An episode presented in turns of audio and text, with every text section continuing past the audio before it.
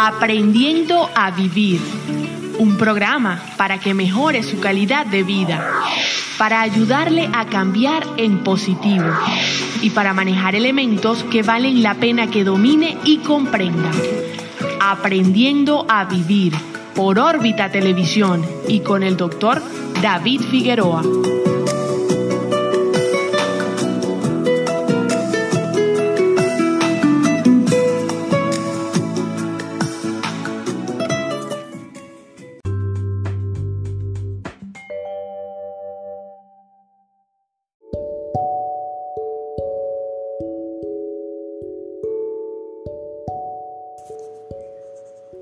Saludos amigos, les habla el doctor David Figueroa, médico psiquiatra.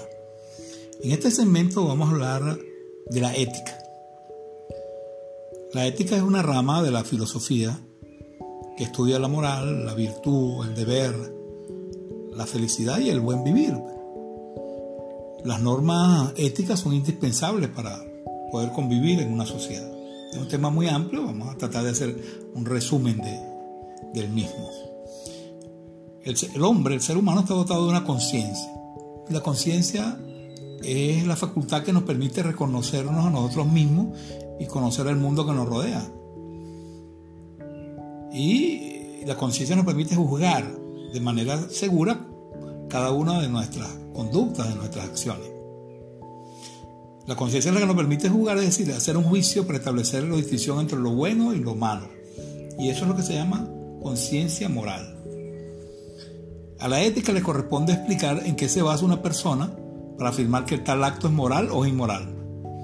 La palabra moral es más amplia, tiene muchas significaciones, costumbres, modo de vida, deseos, caprichos, modo de ser, normas y conjunto de normas de una sociedad. Eh, la ética eh, se encarga de, transmitir de, generación en generación y es un conjunto de normas que el sujeto ha adoptado en su propia mentalidad. Y por supuesto la ética florece a partir de los valores, de nuestras creencias, que nos dicen si algo está bien o está mal, o algo es correcto o algo, o algo es incorrecto. ¿no? Eh, existen muchas teorías eh, para tratar de explicar de dónde salen los, los principios éticos. Hay una teoría que se llama la teoría utilitaria, que dice que la obligación de cada uno de nosotros cuando toma decisiones es intentar ocasionar la mayor suma de felicidad posible a mayor número de personas. Es el principio utilitario. Cuando uno está considerando qué hacer, qué decisión tomar, eh, la teoría utilitaria le exige a uno que considere toda la información disponible y evalúe las consecuencias y las posibles alternativas de mi acción. Y en función de ella, tomar una decisión. Eh, y por supuesto tratar de que esa acción produzca el menor daño posible, pero eso se llama utilitaria. Los filósofos distinguen dos tipos de juicios, los juicios éticos y morales, a los que identifican como ética de la consideración y ética de la justicia. La primera implica juicio de valor, la ética de la consideración valor moral sobre acciones o cualidades que demuestran bondad o maldad. ¿Quién es una buena persona? ¿O qué es una buena acción? ¿Qué podemos hacer en beneficio del bienestar de los demás?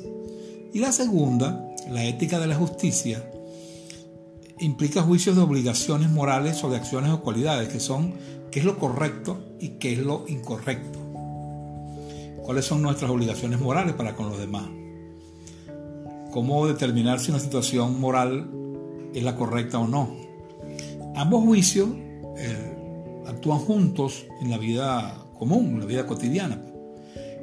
Es decir, esperamos que una persona moralmente buena tome la decisión justa. ¿Verdad?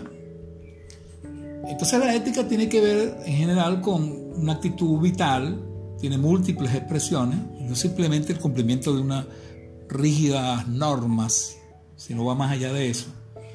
Implica ser justo y hacer lo justo, valorar a los demás, buscar el bien común y luchar contra la, deshonestidad, la corrupción, etc. Hay varios principios éticos en la relación que establecemos con los demás. Hay un principio que se llama mutualidad, otro se llama generalidad, otro consideración y otro respeto, ¿no? Cuando uno toma una decisión, uno debe decir, oye, hacerse algunas preguntas, ¿no? Y yo me pregunto cuando voy a hacer algo, las reglas que yo estoy siguiendo se entienden, se aceptan por todos, la mutualidad, todos entienden lo que yo quiero hacer o quiero decir. Segunda pregunta, me gustaría que mis amigos, mi familia, estuvieran al tanto de ellos me resultaría cómodo discutir y defender mi acción. Siempre es bueno preguntarse, eh, me gustaría que alguien me hiciese lo mismo a mí, esto que le estoy haciendo a otra persona. Yo me sentiría bien si esto se hace público, se publica en periódico, etc. ¿Qué pasaría si todo el mundo actuara de esa manera? Y, estas cosas yo se las enseño a mis seres queridos, a mis hijos, etcétera. La ética está íntimamente relacionada con varias ciencias, ¿no? Con varias, varias eh, especializaciones, ¿no? Por ejemplo, tiene mucho que ver con el derecho, ¿no? Porque el derecho se habla de normas jurídicas que regulan la conducta social y, por supuesto, la ética está, está muy cerca de ahí. Además con la religión también, porque los principios religiosos son normas morales, ¿no? La ética también está relacionada con la política, porque se refiere al hombre como, ciudadano, las normas que debe acatar, etcétera, ¿no? Así que tiene vínculos con, las principales cosas, con la psicología, ¿no? Porque la psicología estudia las acciones, la conducta humana, y este, la, la, ética también estudia la bondad o la maldad de dichos actos y dicta normas de cómo, cómo deben ser estos actos. Por supuesto, la ética tiene mucho que ver con las virtudes y los valores. Eh, el criterio fundamental para una ética que abarque todos los aspectos de la vida es que se refiera a la dignidad de la persona humana. Todo aquello que favorezca el desarrollo de la dignidad tiene que ver con la ética. Y todo aquello que atente contra esa dignidad será, será malo, pues, en líneas generales, ¿no? como concepción de, integridad. Eh, las personas no solo deben hablar de integridad, sino que deben actuar eh, en función de ella.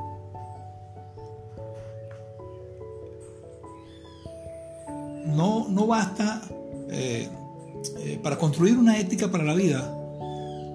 Eso pasa por una actitud de, solidaridad, de valoración de uno mismo. La solidaridad consiste en, poner amor en la vida y, no solamente ser egoísta, ¿no? Es una mezcla de egoísmo altruista, ¿no? Claro, nadie puede amar a otros si no experimenta eso por sí mismo. Eh, la ética tiene mucho que ver con el poder también, ¿no? Con la capacidad de que otros hagan lo que, lo que yo quiero, ¿no? Eh, todos estos conceptos éticos eh, deben constituir marco para la vida, la vida común y corriente. Y no debe ser visto simplemente como una lista de prohibiciones, sino que es una actitud vital que tiene, por supuesto, múltiples expresiones. Y, y siempre estamos tomando decisiones y esas decisiones eh, debemos siempre colocar los principios éticos para tratar de hacerlo lo mejor posible. La ética nos exige pues, responder por un acto del cual se es causa o por la omisión, a veces actuamos por omisión. Eh, es decir, es el poder que tenemos sobre los demás y responder por el futuro, por los efectos de nuestras acciones a largo plazo, incluso las acciones futuras de las generaciones por, por venir. Pues y vivir de acuerdo a valores fundamentales. Eso contribuye mucho a, la felicidad y a la vida plena de las personas. Y significa además discernir adecuadamente las realidades que nos presenta la vida y elegir consecuentemente ante las distintas opciones y alternativas, pero por supuesto siempre asumiendo con, con plena responsabilidad.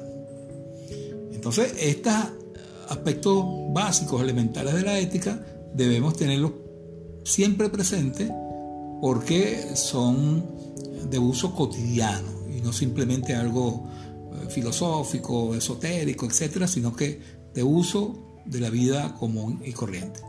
Saludos, gracias, hasta la próxima.